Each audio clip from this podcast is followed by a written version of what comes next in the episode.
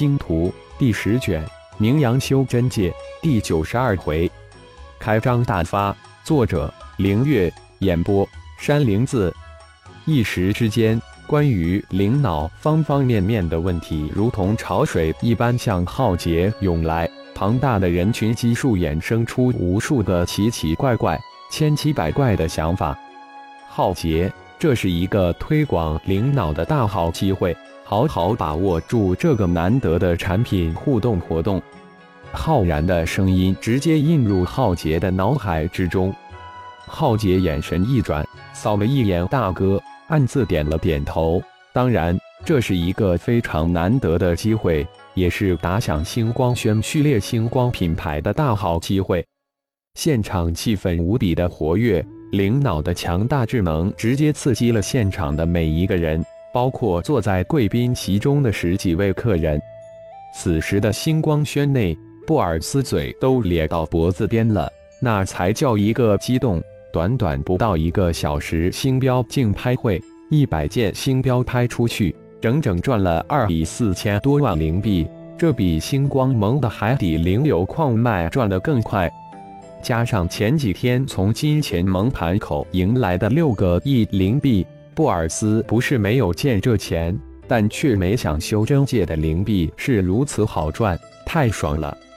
如果每天这么赚下去，乖乖，一个月要赚到六七十亿灵币，根本用不着去经营其他行业，专凭小小的星标就能使整个星光盟赚得盆满钵满。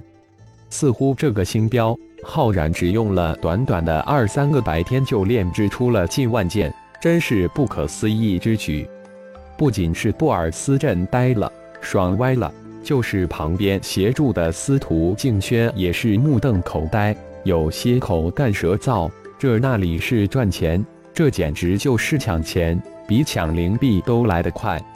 星光盟一共八人，再加二十个招聘来的元婴左右的店员，除了陪着几位贵宾聊天的浩然外。其他人都忙得不亦乐乎，但最忙的要数浩杰，最爽的则是布尔斯。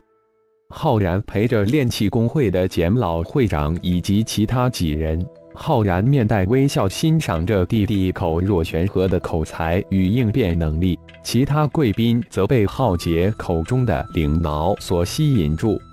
宁梦琪表姐妹两人则如痴如醉，心痒难耐。恨不能抢一部灵脑抱在手中。上面的浩劫越是深入掩饰，下面的人群越是躁动不已，如同看着仙女一件一件的脱衣，越往后越吸引人。灵脑也是超脑的简化版，还是最简化版。灵脑的炼制比起星标来复杂了几百几千倍，手中的成品灵脑也不过六部，除了一部作为演示外。其他五部都掌控在浩然的手中，因此浩劫才言明，从下个月起开始静脉灵脑，手中没货，这才是根本的原因。浩然长老，浩劫是你亲弟？身边的简老突然问道。嗯，正是我二弟，下面还有一个妹妹，此次留在蓝星城没来。浩然连忙回答道：“真是好口才。”老朽刚才用灵石扫了一下，不满百岁却达到化神之境，真不愧是修炼的天才呀！原来听闻银河界来的都是修炼奇才，心里还不以为然。这次见到星光盟的一众天才，才知闻名不如见面，难怪如此多的名门大派眼馋心动，连我都心动不已呀！简会长呵呵一笑，夸奖道。内心却是心动不已。不过有浩然这位天才的哥哥，这位星光轩的大掌柜，今后在练习一道上绝不会比自己的二个亲传弟子低。只能暗自叹息一声。灵脑引起的躁动一直持续了二个多小时才平息下来。接着，浩劫又将另二种主打器星光飞剑、太极战甲推出来，虽然也引起了不小的轰动。但比起灵脑来就差了很多。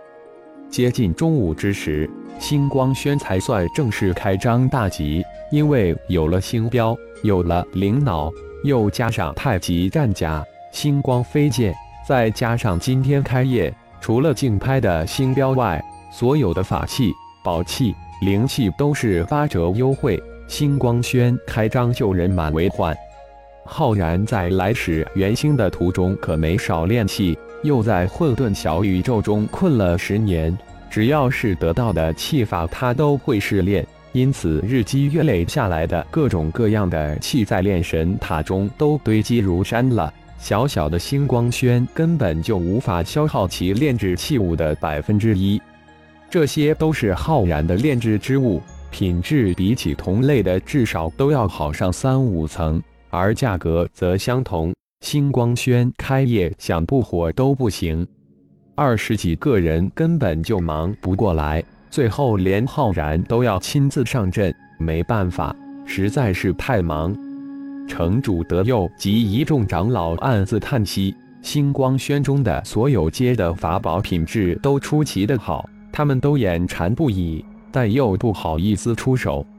送走了简会长及他的二位弟子，浩然一脸的歉意，问明了简会长的住址后。浩然言明，几天后一定登门拜访，以示谢意。至于德佑城主一行，浩然当然也是亲自送出店门，说有空定当拜访。苏浩的二位朋友自然浩然不会去送，苏浩在百忙之中亲自将二人送走，而且私自赠送了二个星标，当是感激王林这位在修真界第一个朋友前来道贺的礼物。看着一脸歉意的苏浩，宁梦琪挥挥手：“苏兄，谢谢你的礼物，我们很喜欢，就却之不恭了。你回吧，店里太忙，以后有时间请你喝茶。”抱歉，的确有些忙。王林兄弟，我们交换一下灵讯号，等我空闲下来，咱位再好好聚一聚。苏浩一脸的真诚笑意：“那，好吧。”本来宁梦琪还稍有迟疑，但被身边的表妹暗暗的捅了一下，这才答应下来。于是乎，两人交换了一下灵讯号，这才告辞而去。等苏浩返回店铺后，佳怡立即跳了起来，哈哈，没想到今天跟着表姐得了一个天大的便宜，如果是灵脑就更好了。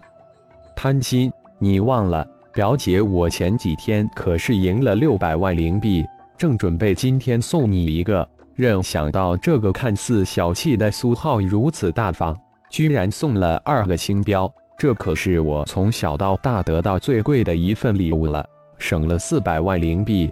宁梦琪也是很兴奋，说起话来一脸的红润。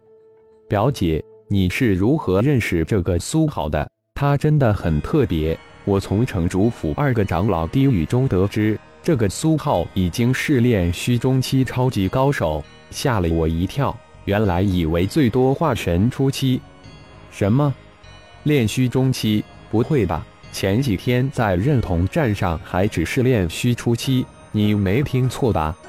宁梦琪大惊，这也太快了吧！如果没有记错，前一个月在蓝星城时，那是他才化神期。前几天就给了自己很大的震惊，不过由于浩然神秘出现，一举震慑了全场，将这事忘了。绝对不会听错，似乎二位长老也是震惊于这个苏浩的修炼速度，还说这个苏浩很快就能破入后期，可能吗？宁梦琪自己都不知该说什么了，自己在昆仑派可是天才级的人物。可与这个苏浩一比，太打击人了。原本有的自信心被摧毁的一干二净，心里那种滋味如蜡一样。人比人气死人，一山还有一山高，强中自有强中手。原来仰望是这种感觉，原有的傲气在就此刻灰飞烟灭。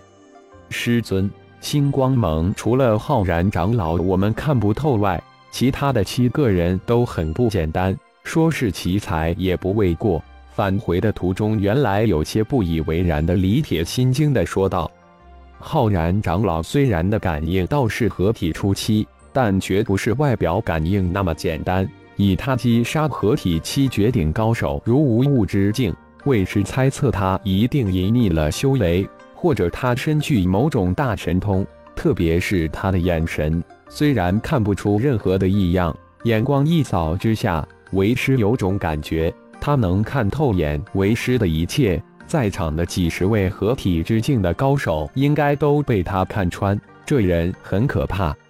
简泽器对自己的二位弟子没有任何保留，坦坦然说出了自己所想所猜，真是闻名不如见面。外界的传言不仅没有夸大，而且还弱化了浩然。我昨天赶回就去了一趟修真盟，查看了保留在修真盟、星光盟等人的资料，注册登记的包括这个炼气天才浩然长老。呵呵，你们猜猜？他们全部都未过百岁。那个苏浩为浩然之子，浩杰为浩然之弟，张远、罗伯特为浩然之徒，布尔斯与浩然亲如兄弟。简会长如数家珍，真的都是天才，而且还是一窝天才，一宗天才，一盟天才。张刚有些哑然，有些麻木了。是啊，这样看来，整个星光盟。都是天才，应该称之为天才盟才对呀！感谢朋友们的收听，更多精彩有声小说尽在喜马拉雅。欲知后事如何，请听下回分解。